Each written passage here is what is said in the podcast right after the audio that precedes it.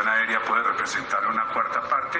Quiero es que la respuesta a esas familias de la niño, presidente, sea el glifosato, sea la muerte para nuestro territorio, sea la muerte para el ambiente, sea la muerte para el agua.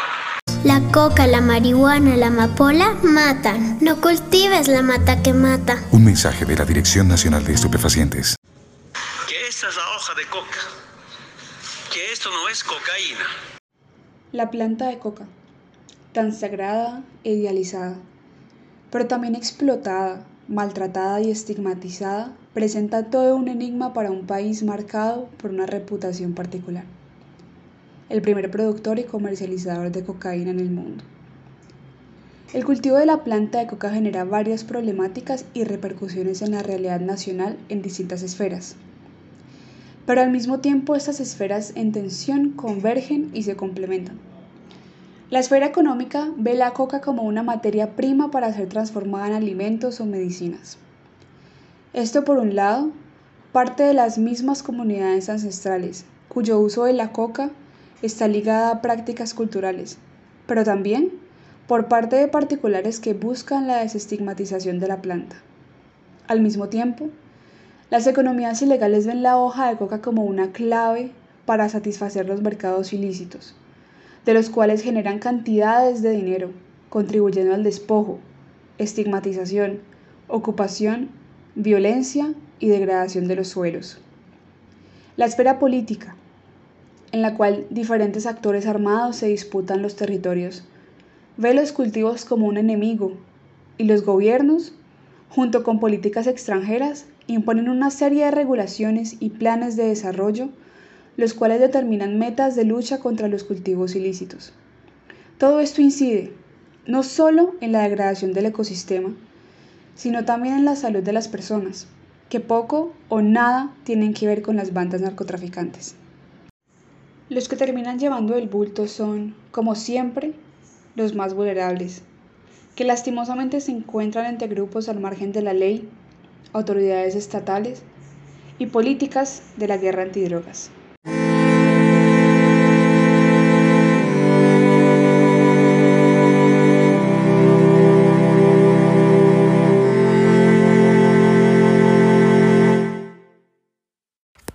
La Constitución de 1991 declara que Colombia es una nación pluriétnica, pues el artículo 70 dice, la cultura en sus diversas manifestaciones es fundamento de la nacionalidad. Este principio constitucional advierte que es deber del Estado proteger todas las riquezas culturales y naturales de la región. Por ende, el uso de la hoja de coca con propósitos culturales debe ser permitido. Pero ¿cuál es la realidad del cultivo y uso de la coca en Colombia? Las leyes restringen los cultivos a los resguardos indígenas que se tienen que acomodar a los controles del Estado. Sin embargo, algunos han expandido su uso hacia un enfoque más lucrativo. Por ejemplo, la activista indígena NASA Fabiola Piñacue logró abrir un mercado legítimo de productos a base de coca, tés, gaseosas, galletas, licores, medicinas, entre otros, lo llamó Cocanasa, que ahora es una de las pocas microempresas que se dedican a la comercialización de alimentos y medicinas a base de coca.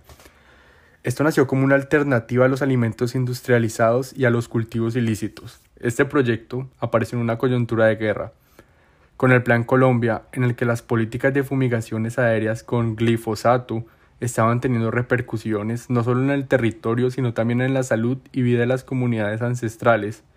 Como este, hay otros proyectos que buscan desestigmatizar la hoja de coca y devolverle su valor cultural como alimento, medicina y cosmovisión. La comercialización de la coca no es solo por parte de los grupos étnicos. También campesinos se dedican al cultivo y venta de productos a base de esta. Por ejemplo, Productos Amazonía. Es una microempresa de una pareja de campesinos que además de vender productos de sus cosechas, también se dedican a la realización de productos a base de hoja de coca. No obstante, estos usos económicos no le quitan su valor simbólico y sagrado, pues sigue ocupando un lugar en la configuración de las cosmologías. La hoja de coca construye la identidad de los pueblos indígenas y su valor ha sido transmitido de generación en generación.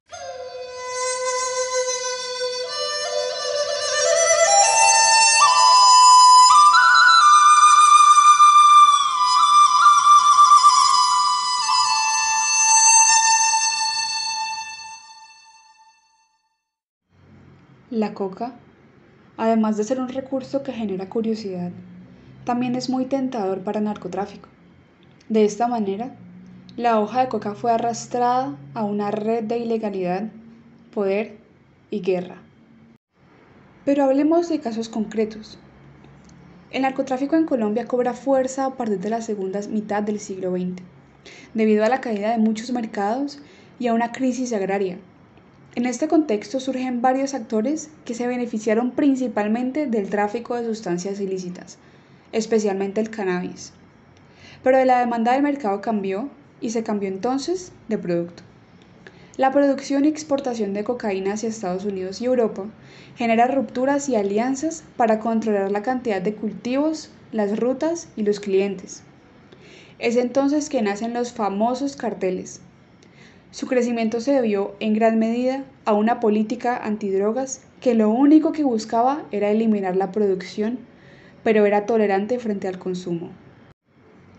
El estancamiento de la economía interna y el empobrecimiento de las clases medias bajas ocasionaron que ciertas personas encontraran en el narcotráfico una forma de subsistencia. Los carteles crearon un antagonismo enorme en su lucha por el control del mercado de la cocaína y empezaron a buscar alianzas con grupos armados y actores gubernamentales para dominar las rutas de exportación y el control sobre la materia prima los cultivos de coca. De esta manera, la hoja de coca para estos actores se vuelve esencial, no para el gobierno, quien veía en su destrucción una forma de desangrar económicamente a estos magnates, sino que para estos es la única forma de nutrirse.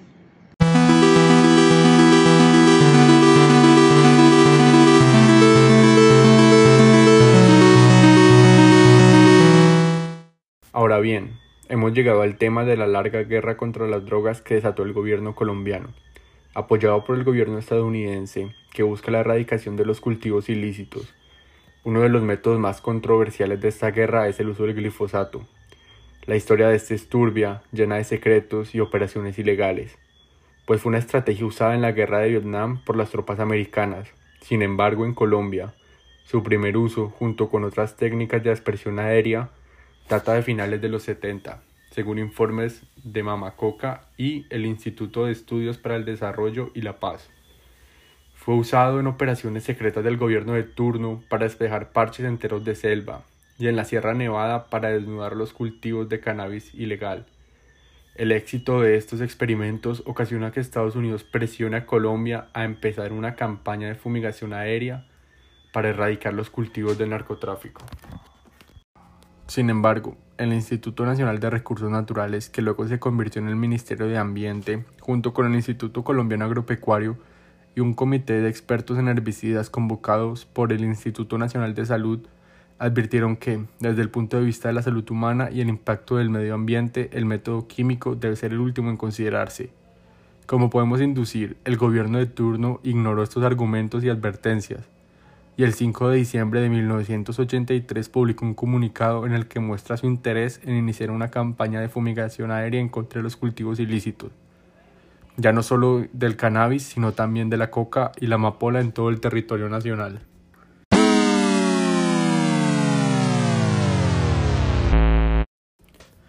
Ansioso por esta campaña, mucho más efectiva que la erradicación manual, el Ejército Nacional pide ayuda al gobierno para localizar y fumigar los cultivos de la guerrilla del ELN el 2 de mayo de 1991. Sin embargo, no es hasta 1994 que se inicia como tal esta campaña que dejó resultados agridulces para el país. En el año 2012 surgieron pruebas sobre el ya advertido riesgo que suponía el uso de glifosato para la salud humana y los ecosistemas pero no es sino hasta el año 2015 que el gobierno de turno decide detener esta política, archivando este capítulo de la lucha contra las drogas. Pero esto no fue para siempre, porque se siguió usando de manera manual. Adicionalmente, el año pasado, el 30 de diciembre de 2019, surgió un nuevo proyecto de ley que busca reiniciar las fumigaciones aéreas, esta vez delegando la tarea a la Policía Nacional, Parece ser que ni el gobierno nacional ni su aliado en Washington quieren dejar las avionetas apagadas por mucho tiempo. Las preguntas que surgen son, en el largo plazo, retomar este método a pesar del riesgo de la salud y del medio ambiente, resultaría efectivo para la problemática de los cultivos ilícitos? ¿Qué motivaciones tiene el gobierno nacional para ignorar las advertencias sobre el uso de técnicas de aspersión aérea? Y sobre todo, ¿no podemos pensar en diferentes maneras de acabar con este problema que no tengan repercusiones en la salud de los humanos y no humanos que habitan esos territorios?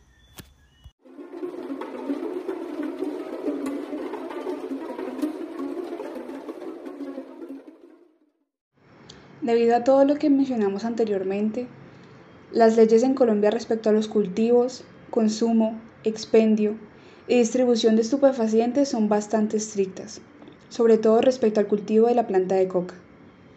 Las leyes dividen el camino en dos, es decir, que empiezan a separar el uso occidental, recreativo e ilegal del consumo de cocaína del uso tradicional y cultural de las múltiples comunidades indígenas.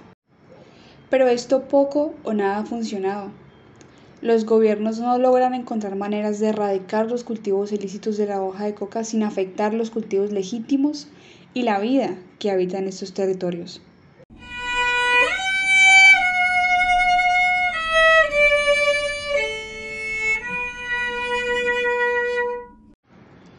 Entre 1999 y 2014, más de un millón de hectáreas fueron fumigadas con glifosato, esta guerra contra las drogas ha dejado profundas cicatrices, no solo en las poblaciones, sino también en los territorios y los seres que los habitan.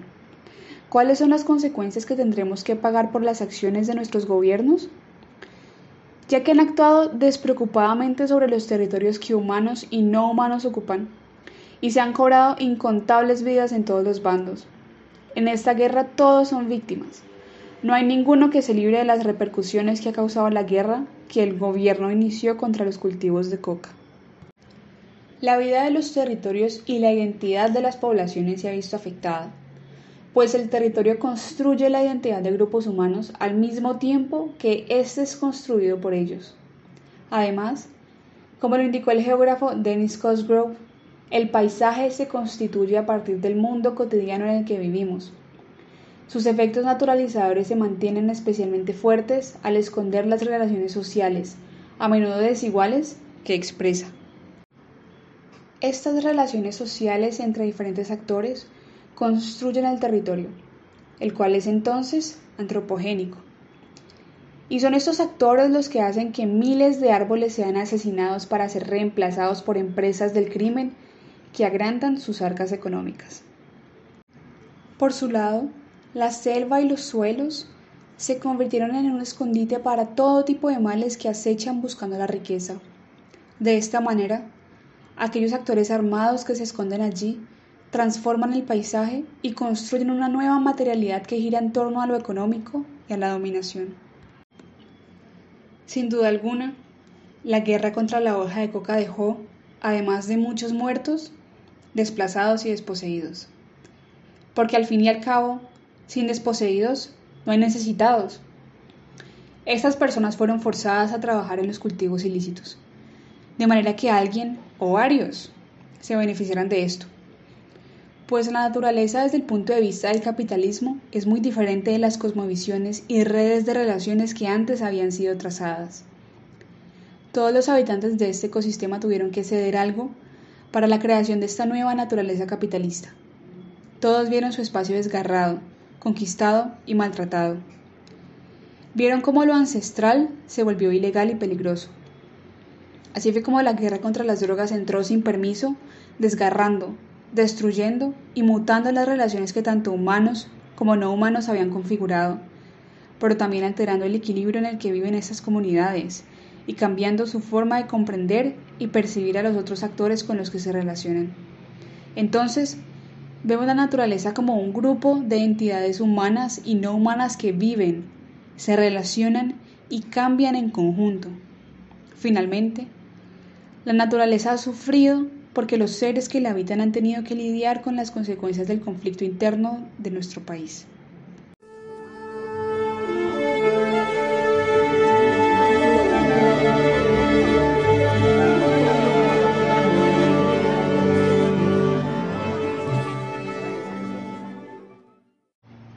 Este episodio es producto de un trabajo realizado para la clase de Ecología Política del programa de Antropología. Somos Isabela López, Juan Felipe Patiño y Santiago León. Muchas gracias.